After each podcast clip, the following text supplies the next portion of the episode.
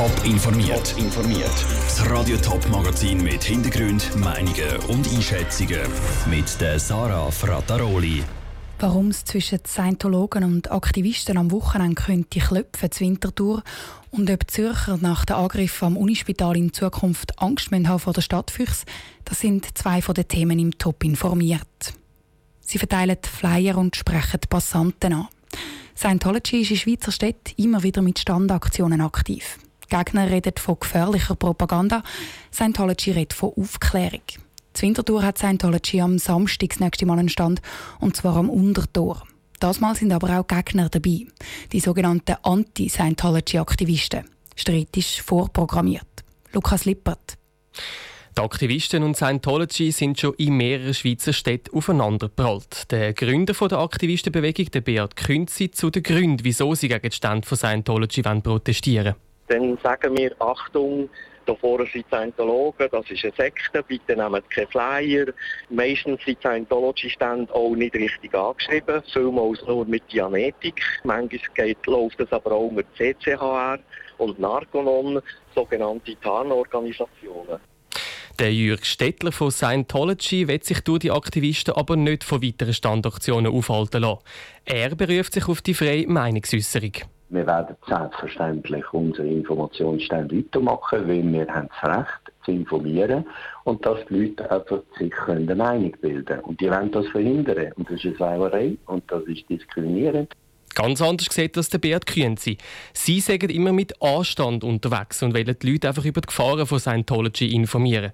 Die Reaktionen der Passanten sagen darum auch zu 99 Prozent sehr positiv. Wir kommen sehr viel äh, Feedback über. Viele sagen merci vielmal. Die Leute sagen, wir haben es bereits gehört oder gewusst, dass Scientology hier aktiv ist. Und die fragen dir, was ist Scientology, warum, warum sagen wir, wir sollen hier aufpassen.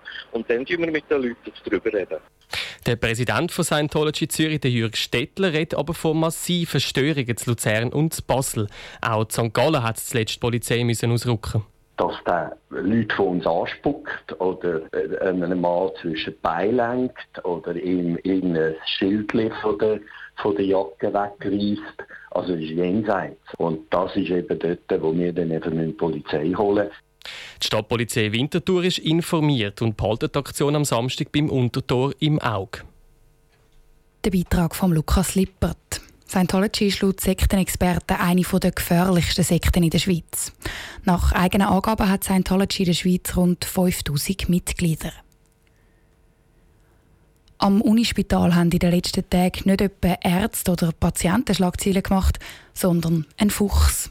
Zuerst hat er einer schlafenden Patientin in die Hand gebissen und kurz darauf hat er auch eine Mitarbeiterin attackiert. Das ist dann zu viel für die Verantwortlichen und sie haben den Wildhüter aufgeboten. Der hat den Fuchs gestern verschossen.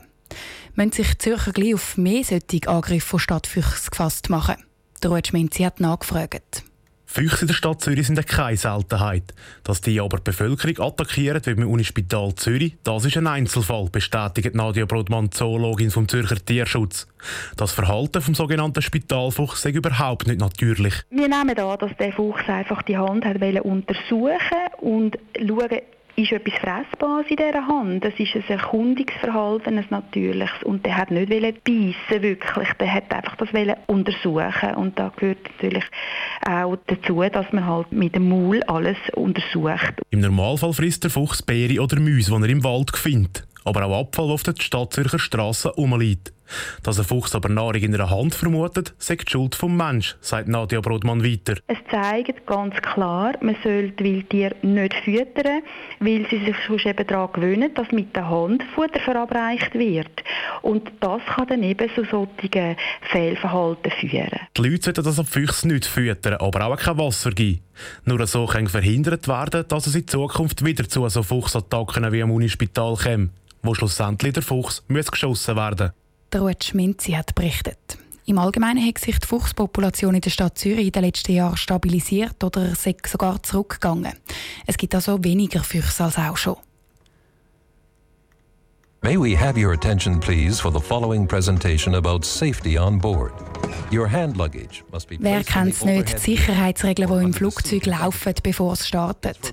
Nur, das Flugzeug ist zwar parat zum Starten, aber das heißt eben noch lange noch nicht, dass es auch wirklich losgeht. Der Flughafen Zürich kämpft nämlich mit einem Problem bei den Verspätungen. Im Vergleich zu den grössten Flughafen im deutschsprachigen Raum ist Zürich auf dem zweitletzten Platz. Sandro Peter. Das Fluggastportal AirHelp hat die 20 grössten Flughäfen in Deutschland, Österreich und in der Schweiz miteinander verglichen. In Zürich haben im ersten Halbjahr fast ein Drittel der Flüge Verspätung gehabt. Nur gerade Frankfurt schneidet noch schlechter ab. Dass es in Zürich so viele Verspätungen gibt, ist schon seit Jahren ein Problem und es scheint nicht besser zu werden. Das hat mehrere Gründe, sagt der Aviatikexperte Heini Steiner. Eines der Grundprobleme ist ja die Topografie. Es hat einfach rund um den Flughafen Zürich auch Hügel und die kann man nicht einfach abtragen. Demzufolge kann man den Ausbau von Zürich nicht derart forcieren, wie man es eben machen können, um dann später die Verspätungen abzubauen. Dann kommt dazu, dass das Wetter häufig Verspätungen bringt und ganz ein wichtiger Teil sind auch die politischen Rahmenbedingungen, die in Zürich alles andere als einfach sind. Darum war auch schon in den Medien Thema, dass die Muttergesellschaft von der Swiss, die Lufthansa, den Hub Zürich könnte wegzügeln. Das würde heißen, es gäbe nur noch einen Bruchteil der Langstreckenverbindungen ab Zürich. Dass die Swiss aber all ihre Langstreckenflüge streicht, glaubt der Chefredakteur vom Aviatikmagazin skynews.ch Hans-Jörg Bürgi nicht. Es ist nicht so einfach, jetzt hier viele Flüge von Zürich auf andere Lufthansa zu verlegen. Aber ich denke, in Zukunft, irgendwann wird Lufthansa sagen, in Zürich können wir nicht mehr so viel expandieren und dann werden wir halt gewisse Sachen müssen verlegen. Und das heisst dann eher einen Abbau als eine Stagnation. Der Hans-Jörg Bürgi sieht darum die Politik in der Pflicht. Solange die die Weiterentwicklung vom Flughafen blockiere, sehe kein Ende der Verspätungen in Sicht. Für die Passagiere heisst das, dass sie die Verspätungen einfach müssen akzeptieren müssen. Es ist nicht so, dass man jetzt kann sagen der Hub in Zürich ist günstig, sondern es ist eher das Hochpreisniveau da und die Leute müssen halt für den Hochpreis dann halt auch noch Haufen Verspätung in Kauf nehmen. Das ist unbefriedigend. Weil die Politik sehr träge ist und auch Anpassungen an den Betriebsreglement vom Flughafen Jahre dauern, rechnen die Experten nicht damit, dass es am Flughafen Zürich schon bald weniger Verspätungen gibt. Der Beitrag von Sandro Peter. Eine kleine Besserung würde es laut Experten bringen, wenn die Flugzeuge beim Start Richtung Süden könnten geradeaus weiterfliegen Das ist im Moment verboten, weil die Flugzeuge dann direkt über die Stadt Zürich fliegen Aber auch bis diese Massnahme umgesetzt ist, dürfte es noch lange gehen. Top informiert, auch als Podcast. Mehr Informationen gibt es auf toponline.ch.